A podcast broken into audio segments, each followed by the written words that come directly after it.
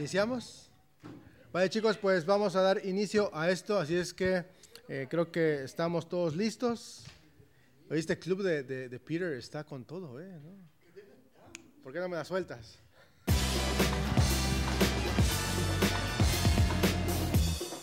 El club de, de fans de... Chicas. Hola, soy Dave de la Rosa y esto es Bienvenidos a los 30. 30 minutos, ¿no? que también puede ser los 30 años, ¿no? ¿No? ¿Cómo? No, no, no, tú tranquilo. Bienvenidos a los 30 minutos con Dave de la Rosa. Y hoy tenemos a un, mira, uh, ¿qué, cómo, cómo, es la, ¿cómo es el universo, no? Que, que nos junta, ¿no? Está conmigo aquí David de la Rosa. David de la Rosa y yo soy David de la Rosa. Que no es cualquier cosa. Que no es cualquier cosa. no, somos poetas, ¿no? Eh, pero qué chistoso, ¿no? Que tú eres de Puerto Rico. Cuéntanos algo de tu vida, David, por favor. ¿De dónde sales? ¿Qué, qué, qué onda? Pues soy de Puerto Rico, caribeño. Uh -huh. eh, tengo dos hermanos directos y nueve hermanos, medio hermanos, porque mi papá tenía un corazón muy grande. y quería compartirlo, ¿no? Y amo más de las mujeres de las que debía. Eh, y como dije antes, me convertí cuando tenía 17 años. Uh -huh. eh, a los 18 años empecé a pastorear. Uh -huh. A los 22 empecé con misiones. Y ahí llevo 30 años aquí ya, casi 28.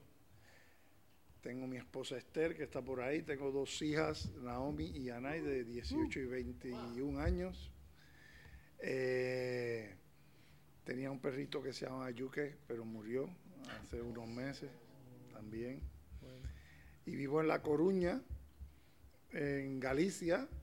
Galicia es Galicia y los demás estacionamientos. eh, y no sé. Sí. A, eh, a, ver, cu cuéntanos esta parte que dices que, eh, que eras un hippie. O sea, ¿cómo? Ah, bueno. No, yo, yo no te imagino como hippie, pero a ver, ¿cómo, cómo, ¿qué pasó? Pues era la onda más o menos lo que había en la época. Nosotros, así como los jóvenes, cada uno tiene sus presiones eh, sociales o de cualquier tipo. Eh, en la época mía también había presiones en Puerto Rico. Eh, había insatisfacción, los jóvenes estaban contra el sistema y pues se rebelaron. Y yo caí dentro de esa onda, ¿no? En esa búsqueda que uno tiene, uno pues se identifica con cosas y pensando en, o sea, yo decía, eh, veía el mundo en que estaba alrededor mío y pensaba que la gente adulta lo había dañado. O sea, porque yo tengo que venir a un mundo lleno de guerras y de tantas historias, eso es culpa de la gente mayor uh -huh. que lo han dañado. Entonces, como esa era la filosofía que más marcaba a los jóvenes, pues por ahí entré y entré con la droga también, curiosidad. Eh, algo que yo pienso que que a mí me pasaba, que yo creo que también puede pasar con muchos jóvenes, no es que tengan un problema, es que, y por eso hacen cosas, es más bien que lo que hacen no les satisface y uh -huh. necesitan algo que les pegue más. Uh -huh. Y en el caso mío, pues las cosas que yo hacía, que veía que todo el mundo hacía, pues no, no, no me parecía, necesitaba, buscaba algo más trascendental. Y vino esto. Eso, y... y... por ahí me enganché y me di cuenta luego que era un, un, engaño también. De hecho, muchos de los hippies terminaron yuppies y, y por ahí. Sí. Terminaron mal, ¿no? Sí. Oye, pero entonces tú traías tu pelo, no sé, largo. Sí.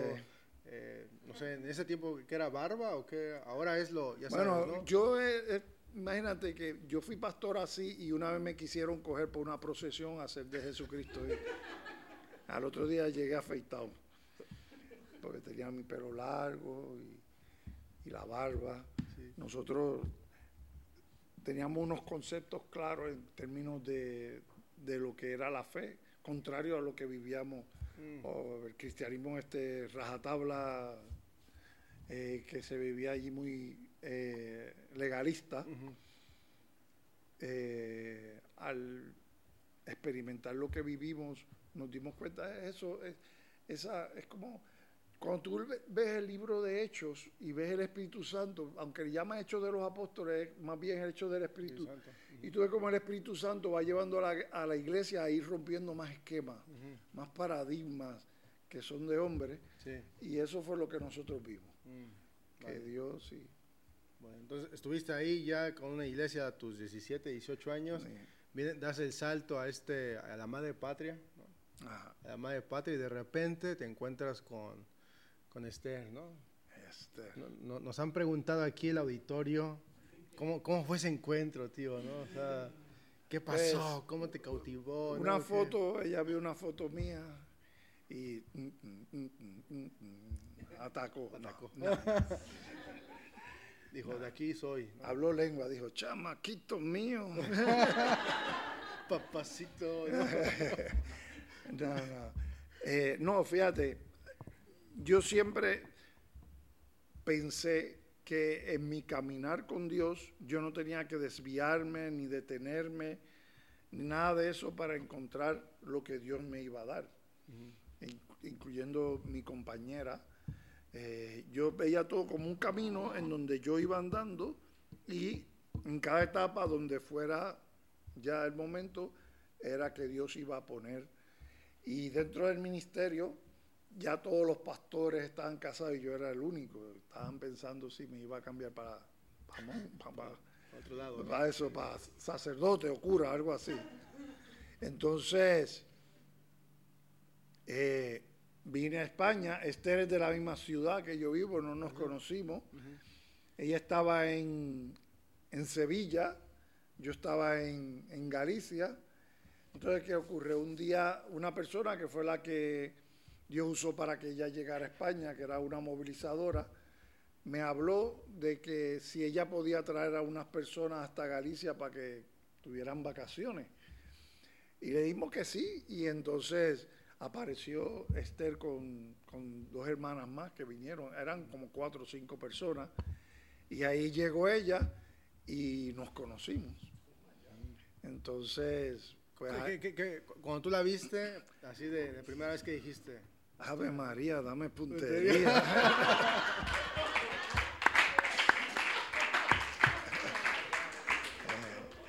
no, no, no, la vi. Ave María. No, nada, no pasó ahí, nada. Estábamos compartiendo, fue la, en, la coyuntura ahí compartiendo y, hablando y, y saliendo y Mira, Esther se está riendo, yo no sé si es porque es verdad o está, sometiendo algún detalle, no sé, ¿no? No, se fue dando. Bueno, ocurrió algo y fue que fui a un, a un pueblo que se llama Cariño y ella me preguntó como 10 veces cómo se llama el, pueblo. Ah. Ahí cayó, ¿no? No, son bromas. Bueno, el, el punto es que en la dinámica y en el compartir y ver lo que ella, su visión, lo que y yo, pues poco a poco, pues fue surgiendo todo hasta que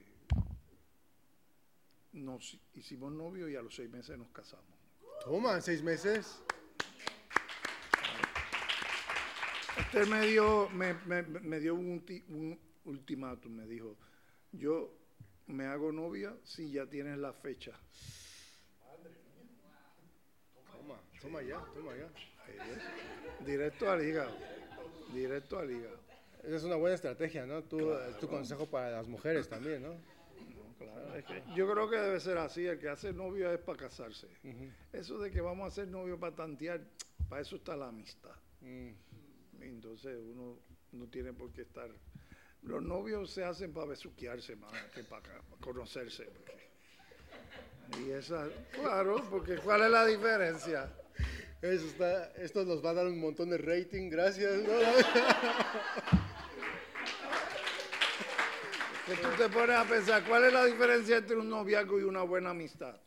los contactos físicos y el que es macho que quiera imponerse sobre la chica, ya, pues eres mi novia y empieza a, a querer. Pero de ahí, no mucho. Y a veces pienso que se entra más en una fase que en la otra, no se llegan a conocer lo suficiente y ahí se pierde. Ahí se pierde, ¿no? La, magia, ¿no? Exacto. Entonces, son cosas que uno piensa, ¿no? Pero Así como que no son ley. pero son como el tutorial, ¿no? De David de la Rosa para... Sí.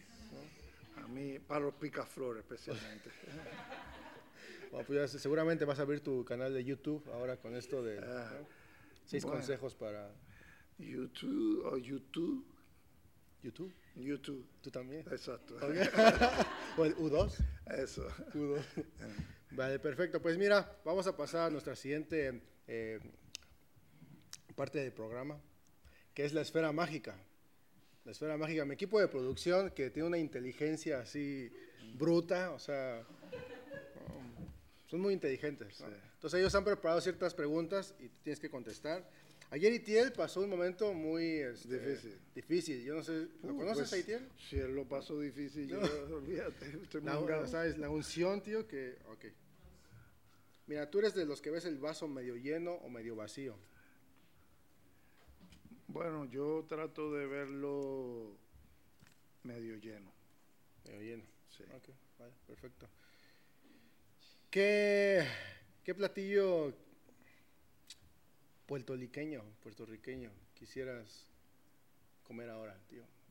Con este calorcito, no sé. Bueno, ahora, después de haber comido lo que comí mucho. Pero allá lo que me gusta mucho son los, el arroz con los frijoles, unos buenos patacones. ¿Patacones? Con un bistec encebollado.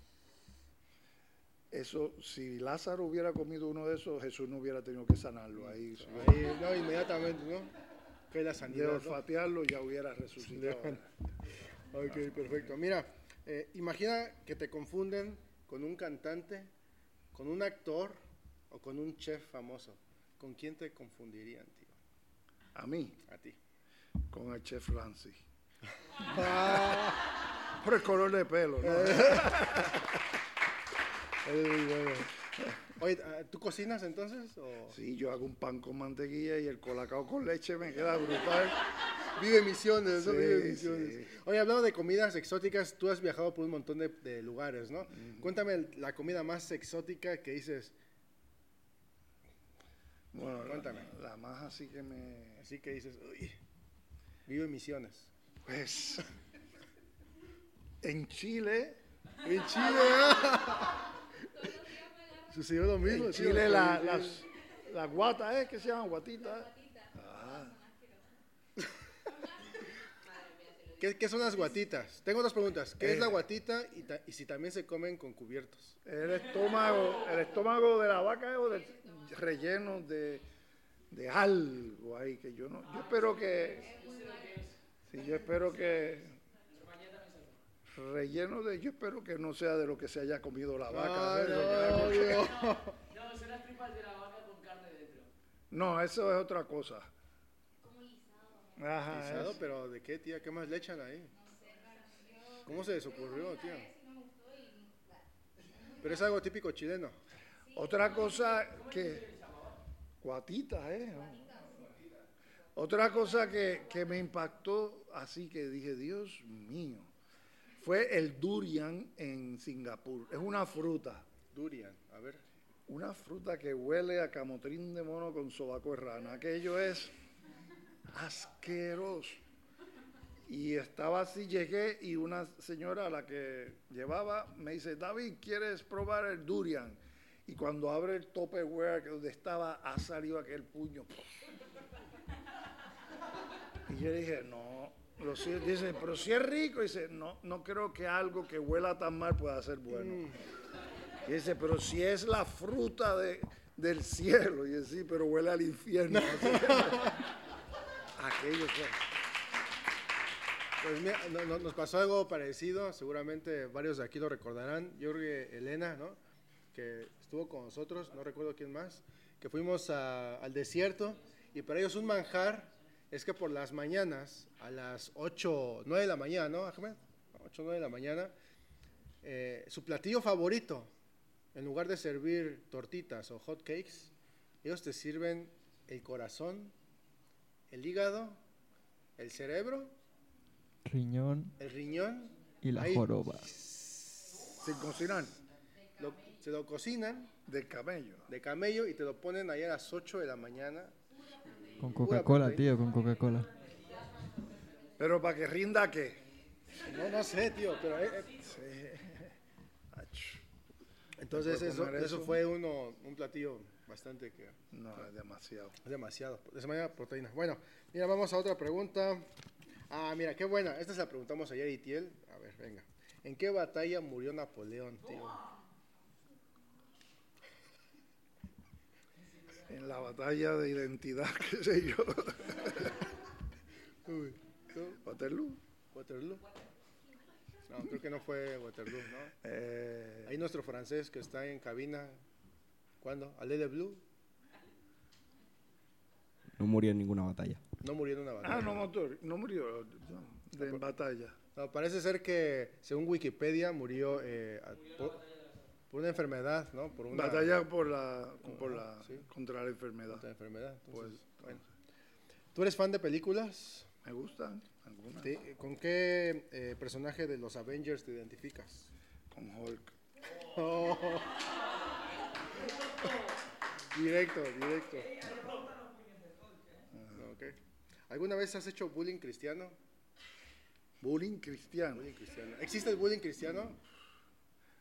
Bueno, hay algunos pastores que hacen tremendo bullying cristiano desde los púlpitos con los feligreses. Lo hay, lo hay. Pero si lo he hecho, ha sido inconsciente. De hecho, te voy a decir algo. Cuando yo era pastor me decían el zorro. A veces. Porque daba unos mensajes que aquello parecía como un machetazo. No sé si caí dentro del bullying cristiano ahí. Pero No si lo hice, ¿no? si lo hice fue in- no fue intencional. Oye, hace ratito nos estabas contando de una pequeña charla que tuviste con Miguel Casina. Ah, sí. Ah, no, cuéntanosla, ¿no? Está, está muy padre, está muy padre. ¿Cuál de las dos?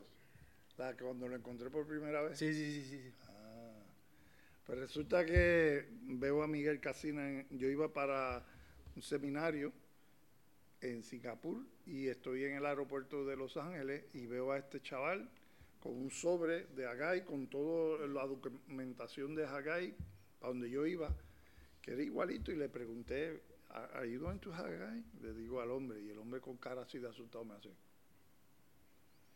Y yo dije, wow, mano, pero si tiene lo mismo que yo. Y traté de nuevo, pero en español. Dice, oye, tú vas para Hagai. Y dice, ah, sí, yo voy a, pues yo también, mira. Y hablamos y nos fuimos. Al otro día, ya estando allá, viene a donde mí y me dice, ¿sabes qué? Lo que pasó cuando tú me preguntaste en el aeropuerto que si yo venía para Hagai en inglés y yo dije que no, es que yo pensé que tú me estabas preguntando que si yo era gay.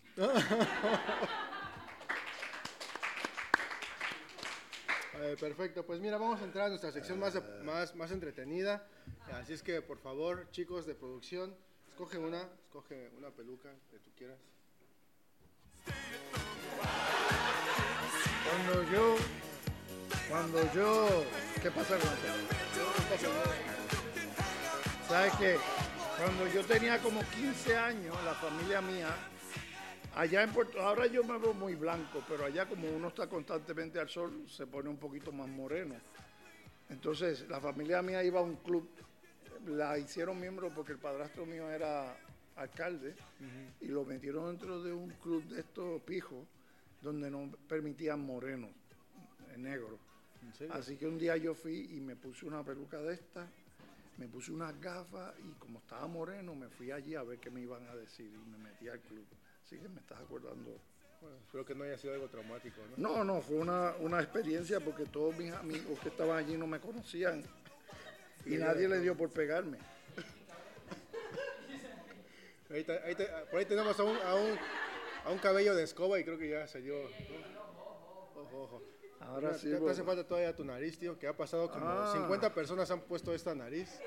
Espero que producción ya haya lavado estas narices porque Siempre hay un moquito ahí verde. Hay algo verde aquí que es. Creo que era de, por lo menos es santo. Sé que es de, sé que es de, o de De David Itiel. Sánchez o de Itiel o Ah, de, sí. Bueno, hasta de Jazz Jacob. Bueno, vamos a ver. Esta es la foto. la foto, esto nos va a hacer famosos. Yo Mira, tengo la mira, nariz grande, mira, no me hay que cabe. sonreír aquí para la cámara. Por primera vez, David de la Rosa y David de la Rosa. Perfecto. Exactamente. Pues mira, eh, tu reto es ahora decirnos un chiste, tío. Ah, un chiste. De esos buenos, tío. Vale. Pues resulta que tuve un sueño. eh, y en ese sueño yo subí al cielo. Y cuando llego al cielo allí, veo allí está San Pedro. Pero lo curioso fue que empiezo a ver un montón de ventiladores. No, de ventiladores no, de metrómetros. Los metrómetros son estos de llevar el tiempo, tic, tic, tic, tic. Y cada uno iba a una velocidad, uno más rápido, otro más lento. Y entonces yo miro así, veo uno que iba lento y dice, ¿y ese de quién es? Pues ese es el de tu esposa Esther. Eh, según lo malo que sean y las, los pecados que cometan, va más rápido. Si hace poquito, pues va lento. Y dice, ah, ah, ese es el de tu esposa. Ah, qué buena mi esposa. Y este otro, ese es el de Marco Zapata, iba un poquito más rápido. Y así le preguntaba, pero entonces de momento dije, pero ¿y el de Dave de la Rosa? De allí de Madrid. Me dice, ah, no, ese lo estamos usando de ventilador en la oficina.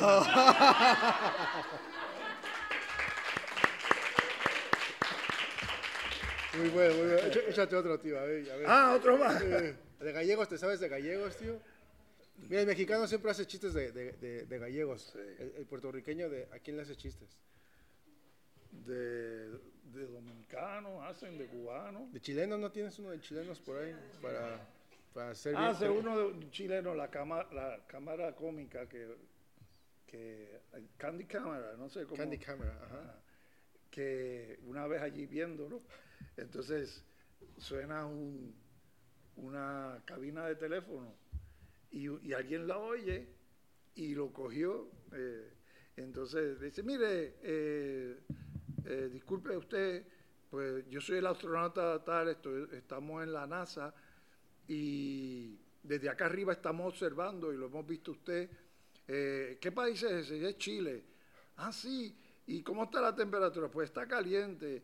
¿Y, usted es de algún partido de, de estos de soccer, qué sé yo? Sí, sí, yo soy del Chile. Eh, ah, pues diga una hincha de eso, de eso. Eh, y entonces el tío sale fuera de la cabina, chi, chi, chi, le, le, le, mirando para arriba. Porque lo estaban mirando del cielo, ¿no? No es un chiste, verdad. Sí, esto fue, fue- como un chiste. Bueno, ¿no? es que no sé de chileno. ¿No? ¿De mexicanos te sabes? No. No, vale. No te preocupes, no pasa nada. Ah, sí, de mexicano. Sí, a ver, échale, a ver. venga. Se juntan tres mexicanos. No y puede a- ser dos mexicanos y un chileno. No, no, no, no. Tres mexicanos. Y entonces sale uno y dice, oh, carnal, es que hubo. Dice, estoy muy agüitado. Dice, ¿por qué? Dice, es que mi hija lleva ocho años casada y, y no, no- no tiene hijo. Yo, yo creo que ella es Esmeril. Y sale el otro y dice, ¿qué dices? ¿Cómo que Esmeril? No ve que son jóvenes. Posiblemente es que no están llevando vida marítima todavía. Y dice, ¿cómo? Y el tercero dice, pero qué tonto soy. Ahora las cosas se hacen de otra forma. Probablemente es que están tomando pastillas anticorrosivas. ¿No?